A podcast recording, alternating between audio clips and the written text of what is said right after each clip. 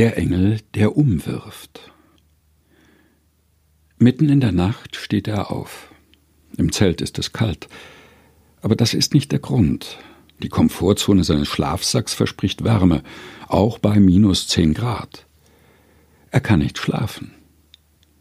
Schwarz liegt der Fjord vor ihm. Dies ist die 21. Nacht auf seinem Weg zum Nordkap. Er versucht ein Nachtgebet. Herr, ich bin es von unterwegs.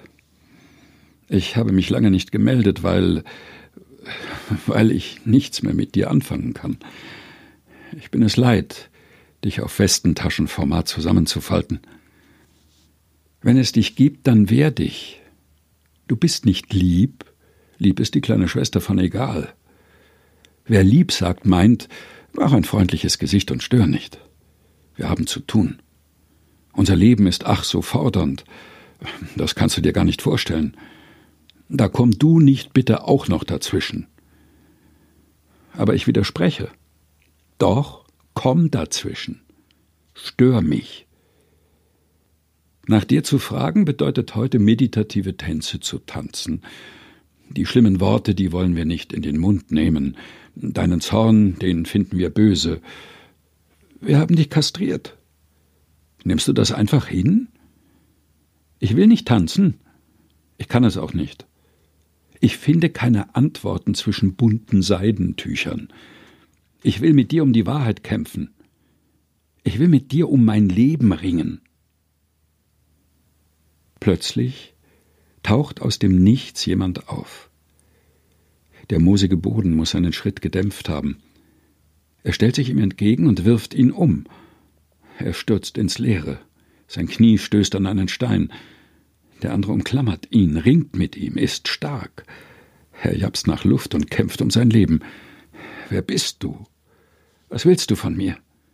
Hier hast du mein Leben, mein ganzes schönes, vermaledeites Leben. Den Schmerz werfe ich dir vor die Füße und meine Schuld, mit denen ich ja irgendwie leben muss, weil ich die Dinge nicht ungeschehen machen kann.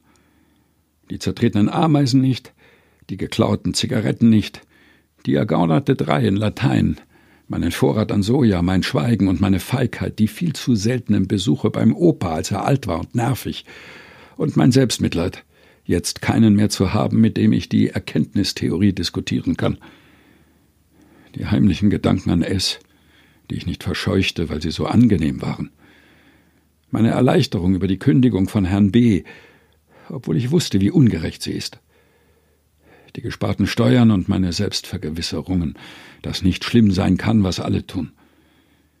Deine Gebote und meine Relativierungen und meine Anklagen an dich für das nicht gelieferte Glück.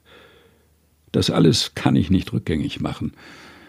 Und doch werfe ich mein Leben in den Ring und meinen Zorn, dass du so unnahbar, so ungreifbar, so fürchterlich bist. Meine Rationalisierungen deines Schweigens und meine Ohnmacht. Den Schmerz, ich könnte dir egal sein.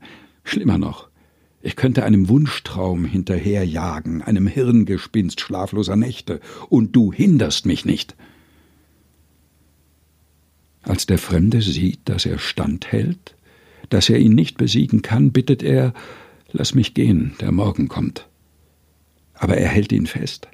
Ich lasse dich nicht, gib mir deinen Segen. Ich lasse dich nicht los. Ich bin noch nicht fertig mit dir. Ich weiß, dass du da draußen lauerst, und ich weiß, dass du mehr zu bieten hast als 52 Sonntage im Jahr. Ich will nicht brav dem Orgelnachspiel lauschen. Kein Kirchenkaffee vertröstet mich. Ich will nicht warten, bis endlich wieder Ostern ist, wo du auftauchen musst, weil wir mit dem Karfreitag doch nicht allein bleiben können. Du kannst uns so nicht hängen lassen. Ich will mich nicht beruhigen lassen von Regenbögen und bunten Luftballons, die so hübsch zum Himmel fliegen, als Motiv für Instagram. Ich will dich nicht ins Fotoalbum kleben und später sagen, schau mal, da war ja Gott, und staunen, wie schnell so ein Bild verblasst. Ich will deinen Segen, und ich will nicht eingeladen werden, dazu aufzustehen. Ich will nicht darum bitten. Ich fordere ihn für mein Leben. Der Fremde fragt, wie heißt du? Wie ich heiße, willst du wissen? Ich bin der, der immer noch träumt. Ich bin der, der sich morgens im Spiegel sieht und sagt, los geht's, obwohl ich keine Ahnung habe, wohin. Ich suche das echte Leben, kaufe ein Zelt oder eine Axt, aber sehe den Wald vor lauter Bäumen nicht. Ich kann auch im strömenden Regen Lagerfeuer machen, aber eine Erleuchtung hatte ich trotzdem noch nicht. Ich bin der mit der Himmelsleiter, der Höhenangst hat. Ich mag zart bitter immer noch lieber als Vollmilch, allein schon des Wortes wegen. Ich horche auf den Wind, das Heute und sein Geheimnis, und manchmal höre ich nur heulen. Ich fürchte weder Gespenster noch Wölfe, und mitheulen werde ich nicht. Ich bin heute anders als gestern, nur manchmal habe ich vergessen, wer ich gestern war und wer ich morgen sein will. Wie ich heiße, fragst du? Du kennst mich. Du hast mich bei meinem Namen gerufen. Ich bin dein. Er fragt den Fremden, keuchend, stammelnd, fordernd, aber du, wie heißt du? Der Fremde entgegnet, Warum fragst du, wie ich heiße? Weil ich dich kennen will weil ich dich fassen will. Schon bei der Anrede scheitere ich. Wer bist du? Der liebe Gott bloß nicht.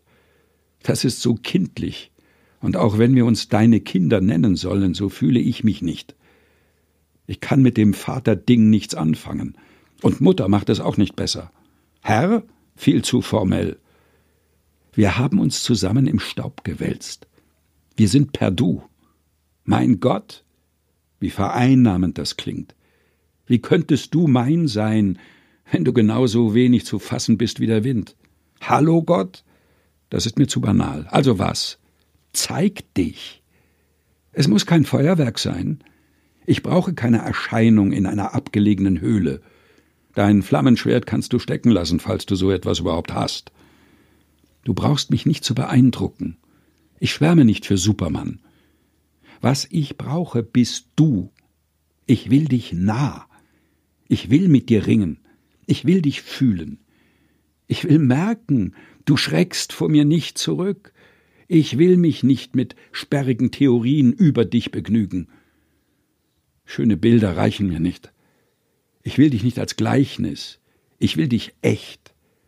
Wirf mich um und fang mich auf. Fall mir in den Arm und halt mich fest.